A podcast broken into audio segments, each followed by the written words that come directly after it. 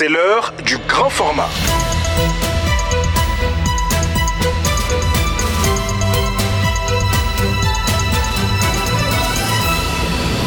Mamdia Radio.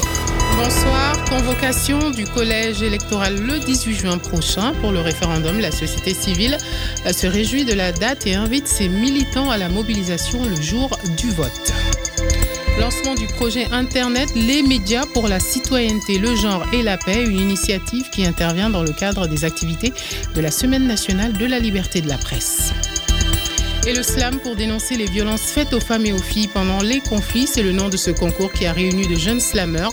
Un concours organisé avec l'unité, avec l'appui de l'unité genre de la MINUSMA.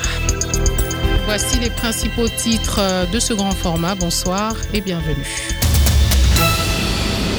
Je vous le disais à l'instant, convocation du collège électoral le 18 juin prochain. La société civile malienne se réjouit de la date et invite ses militants à se mobiliser le jour du vote. Son président estime que la nouvelle constitution est celle des Maliens et espère qu'ils sortiront le jour du scrutin comme ils l'ont fait lors des élections de 2018 et cela malgré les défis sécuritaires. Boureima Alaï Touré et Jean Partu.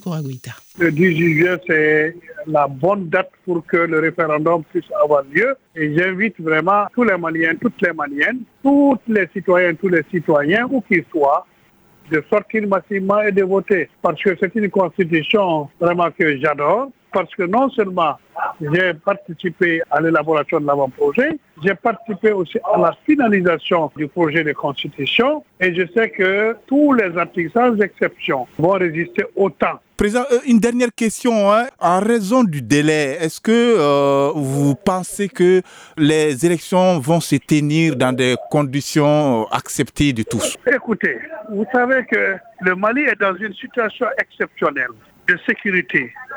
Faut pas qu'on s'attende au miracle. Autant qu'on a pu faire les élections en 2018, si vous vous souvenez, contre toute attente, mais on est dans une situation exceptionnelle, dans un environnement exceptionnel, il faut faire avec. Et je pense que d'ici le 18 juin, vraiment, les Maliens vont s'y faire et ils vont, au même titre qu'ils ont participé aux assises nationales, si vous vous souvenez, je suis certain qu'ils vont faire la même chose pour le référendum. À l'instant, Bourima Alaï Touré de la société civile malienne. Parlons d'un sujet qui est l'intégration de l'action de la justice climatique dans les programmes de mise en œuvre au Mali, à des questions qui seront au cœur des échanges d'une table ronde de trois jours qui vient de débuter aujourd'hui à Bamako, une initiative d'Oxfam en partenariat avec le département de l'environnement. Dr Ahmed Maïga, directeur pays d'Oxfam, nous en dit plus. Nous avons souhaité organiser cette table ronde parce que nous avons constaté que chaque acteur travaille un peu sur la thématique dans son domaine et à ce titre, nous pensons que c'est bon euh, de discuter ensemble et trouver une synergie d'action. L'objectif, c'est de répertorier les initiatives liées au changement climatique actuellement actifs au Mali et voir ensemble comment nous pouvons prospecter des idées innovantes. Nous avons l'accompagnement du ministère, nous avons aussi les partenaires techniques et financiers, nous avons les organisations de la société sociétés civiles qui sont ici présentes, les ONG locales et les ONG internationales. Donc nous pensons justement que la table ronde est une opportunité de fédérer les initiatives. À l'instant, Dr Ahmed Maïga, d'Oxfam, interrogé par Sori Ibrahim Maïga. Partons du côté de Mopti, où a eu lieu un élan de solidarité du bureau régional de l'UNTM Mopti à l'endroit des victimes de la dernière attaque terroriste de Sévaré. Attaque qui avait fait au moins 10 morts et 61 blessés. L'UNTM a ainsi offert une enveloppe symbolique aux blessés et entend désormais s'impliquer dans l'aide aux populations. Mohamed Babi est le secrétaire général de l'UNTM Mopti. Propos recueillis par Namori Sheikh Djabati. La situation sécuritaire actuelle du pays, précisément du Mopti. Donc nous avons souhaité quand même nous inscrire dans ce qu'on appelle l'humanitaire. Donc nous sommes dit que le syndicat n'est pas uniquement revendicatif. Et donc c'est ce que nous sommes en train de faire aujourd'hui. Donc nos actions pour la célébration du 1er mai s'inscrivent uniquement dans le cadre de l'humanitaire et de la solidarité. J'ai dit que nous sommes dans un milieu où il n'y a pas de sécurité, les populations souffrent énormément. Donc je crois que nous allons continuer nos actions dans la solidarité et on a commencé à travers les victimes de la déflagration d'explosifs à Sarema et nous espérons quand même étendre ça à d'autres couches. Pourquoi ne pas l'étendre même au niveau des forces armées et les victimes militaires et leurs familles? Lancement euh, ce matin du projet intitulé Internet, les médias pour la citoyenneté, le genre et la paix. Euh, l'initiative intervient dans le cadre des activités de la Semaine nationale de la liberté de presse, un projet pour renforcer les capacités des journalistes sur des thématiques comme la désinformation et les fake news. Une initiative financée par l'Union européenne et le PNUD. Modibo Fofana, président d'Appel Mali, est au micro de Barké Sissé. C'est un projet qui va se dérouler pendant six mois qui vise également à renforcer la capacité des journalistes sur certains thèmes, précisément euh, sur la désinformation et également sur la citoyenneté numérique. Vous savez très bien qu'aujourd'hui, avec la désinformation, la mésinformation, les fake news, il faut aujourd'hui euh, positionner les professionnels. Parce qu'il s'agit aujourd'hui d'accompagner cette transition en donnant la bonne information. Nous, les journalistes, nous espérons que notre contribution à stabiliser les pays, il s'agit de donner la très bonne information, mais également de façon très professionnelle en ligne. Vous savez, vous serez d'accord avec moi que le contexte actuel, que euh, les Maliens dans leur majorité écrasante, et précisément les internautes, ne savent pas la différence entre la désinformation malinformation, la mésinformation et la bonne information. Moi, j'estime qu'avec ces projets, on va édifier les Maliens, on va vraiment accompagner les gouvernements à, à renforcer la paix, la cohésion sociale et les vivre ensemble. Slammer pour dénoncer les violences faites aux femmes et aux filles pendant les conflits, c'est le nom de ce concours qui a réuni de jeunes slammeurs organisé par l'unité genre de la MINUSMA et dont la finale est prévue samedi prochain à l'hôtel Azalaï de Bamako. Ben Junior Cambiré. Salma Diara est une participante. Elle s'est qualifiée pour la grande finale. Moi, personnellement, le slam, c'est une manière d'exprimer ses ressentis, une manière de parler sans offenser. Personnellement, ça me fait mal et j'aimerais bien que ça s'arrête aussi. C'est aussi ce que pense Aruna Guindo, jeune slameur qui a participé à ces concours. Selon lui, il est temps que ces violences cesse. Mettre un peu la voix sur euh, ce que vivent les femmes de pire pendant les périodes de conflit. Je pense que c'est le, moins qu'on puisse faire pour un peu essayer d'atténuer leur douleur. Déjà, on connaît euh, les problèmes, les solutions doivent être évidentes. Donc, euh, ne pas lésiner sur les moyens et donner tout pour que ces femmes sortent de leur état. Quand la dignité humaine se fait piétiner, il est du devoir de chacun de la ramasser quitte à se faire trancher le cou car l'honneur n'a rien à foutre dans la boue. Plusieurs femmes à travers le monde vivent sous un voile, ailleurs mais aussi ici, près de nous. Rappelons que ce sont 19 slameurs qui ont participé à cette demi-finale et 10 ont été retenus pour la grande finale prévue le samedi prochain. Ben Junior Cambiré pour Mikado FM. Et en sport, après les phases de poule, place au quart de finale de la Coupe d'Afrique des Nations U17 avec les 8 meilleures équipes du continent. On fait le point euh, sur ce qui nous attend avec Ben Junior Cambiré. Le programme qui nous attend à l'occasion des quarts de finale de la Cannes U17 promet donc du spectacle et des rencontres disputées. Pour ces quarts de finale, on aura d'abord Maroc-Algérie. Un match électrique à cause de la rivalité entre ces deux nations et surtout à cause des tensions diplomatiques tendues entre ces deux pays depuis quelques années. Algérie-Maroc, c'est donc une finale avant la lettre. Membre du groupe C, à trois équipes suite à l'éviction du Soudan du Sud, les Maliens affrontent le Congo.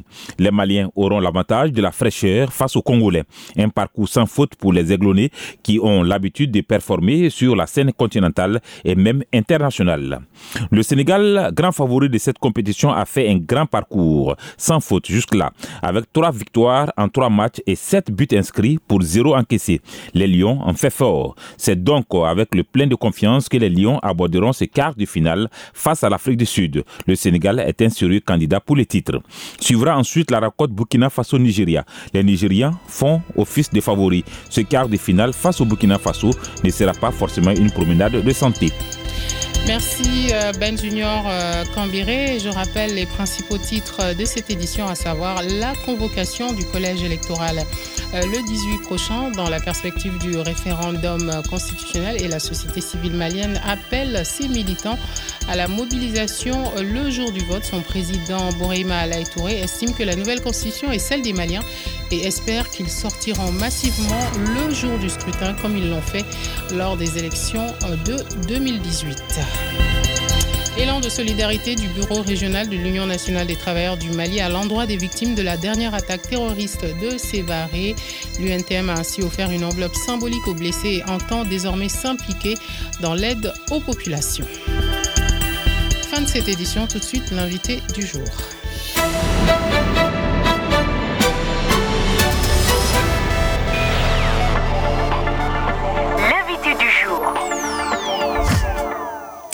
Notre invité est Mohamed Danyoko, correspondant de la radio Voix de l'Amérique à Bamako, dans le cadre des activités de la Semaine nationale de la liberté de presse qui s'achève aujourd'hui. Le journaliste de terrain, Mohamed Danyoko, s'exprime sur les difficultés pour les professionnels de l'information d'exercer en raison de l'insécurité. Selon lui, à Bamako ou ailleurs, aucun journaliste n'est en sécurité. Il s'explique au micro de Seydou Traoré. C'est une question qui est d'actualité. Comme vous le savez, le Mali traverse une crise sécuritaire, en tout cas depuis beaucoup, beaucoup d'années déjà.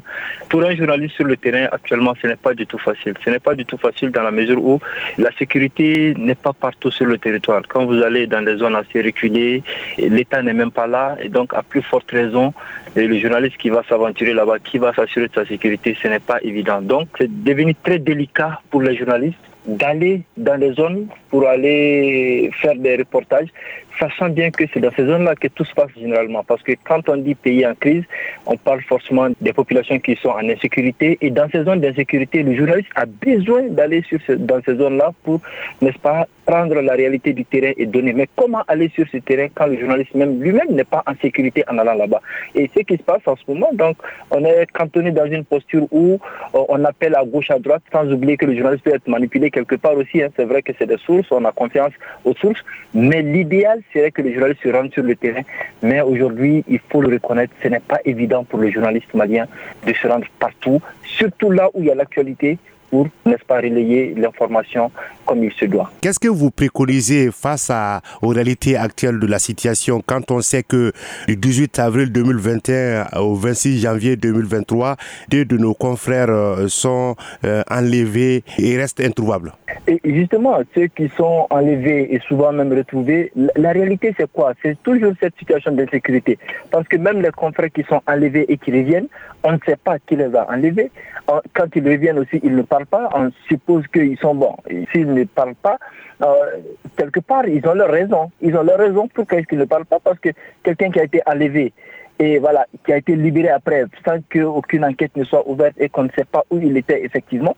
Et cette personne-là, quand la personne revient et qu'elle décide, de ne pas parler, on doit respecter ça parce que la personne sait que désormais, elle est en insécurité. Donc l'insécurité, comme je disais, c'est un peu au loin dans les zones du centre du Nord, mais c'est aussi à Bamako parce que récemment, on a vu des confrères arrêtés, libérés et enlevés et libérés, on ne sait pas où ils étaient. Et donc, ça qui veut dire que ici ou ailleurs, le journaliste malien aujourd'hui n'est pas forcément en sécurité dans l'exercice de son travail. Et ce que je préconise, c'est toujours demander aux autorités de faire des efforts, de sécuriser la journaliste, parce que quelque part, euh, la sécurité des citoyens, c'est du domaine régalien de l'État. C'est à l'État qui revient vraiment d'assurer la sécurité des populations, y compris les journalistes qui font aujourd'hui. C'est plus délicat parce qu'on a une mission de service public on travaille pour le peuple, on, donne des informations pour éclairer la lanterne des décideurs eux-mêmes et aussi de l'opinion. Donc, celui qui fait ce travail-là mérite d'être sécurisé et en premier ressort par, n'est-ce pas, les autorités sans oublier aussi la responsabilité des rédactions qui doivent aussi jouer leur partition dans la sécurisation de, leurs journalistes, dans l'exercice de leur travail. Alors parfois on se pose la question, vous, vous êtes un journaliste euh,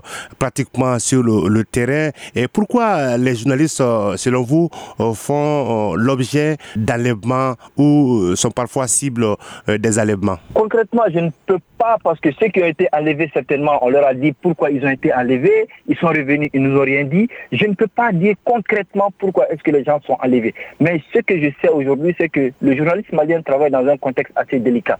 Aujourd'hui, la menace vient de toutes les parts. Aujourd'hui, vous êtes journaliste, vous êtes à la radio, dans une presse écrite, à la télé, vous débattez des sujets et tout de suite sur les réseaux sociaux aujourd'hui qui a permis quand même de démocratiser la parole, de libérer la parole, chacun prend la parole et on a vu que certains sont allés jusqu'à menacer n'est-ce pas, les journalistes à travers les réseaux sociaux. Donc, et, là, après, il n'y a rien eu quelque part. En tout cas, la menace vient de partout. Ça peut être du côté des autorités, souvent, et ça peut être même au sein de la population. Aujourd'hui, compte tenu de, de, l'aspect sécuritaire du contexte que nous vivons, vous prenez la parole, ça n'enchante pas une partie de l'opinion, cette opinion se lève contre vous et met en insécurité, souvent même agresse physiquement le journaliste. Donc, le journaliste quel est en ce moment celui-là qui va le protéger? Parce que que ce soit d'un côté ou de l'autre, il est comme pris en tenaille. On le somme quelque part de faire plaisir à tout le monde. Or, personne ne peut faire plaisir à tout le monde, d'accord? Parce que quoi qu'on dise, quoi qu'on fasse, il y a quelque part quelqu'un qui va se sentir peut-être offusqué ou même ne comprendra pas ce qu'on veut dire. Et donc, euh, notre métier aujourd'hui est à la croisée des chemins. Nous sommes en tout cas assez cernés et c'est bien que lors de cette semaine-là, la question revienne et que la corporation débatte et que je pense que au sein des fêtières et des doyens plus avisés que nous pourront peut-être trouver des voies et moyens qui permettront à nous autres jeunes journalistes de pouvoir nous frayer notre chemin et de faire notre boulot sans être À l'instant, Mohamed Danyoko, journaliste interrogé par Seydou Traoré dans le cadre de la Semaine nationale de la liberté de presse. Merci de l'avoir suivi. Bonsoir.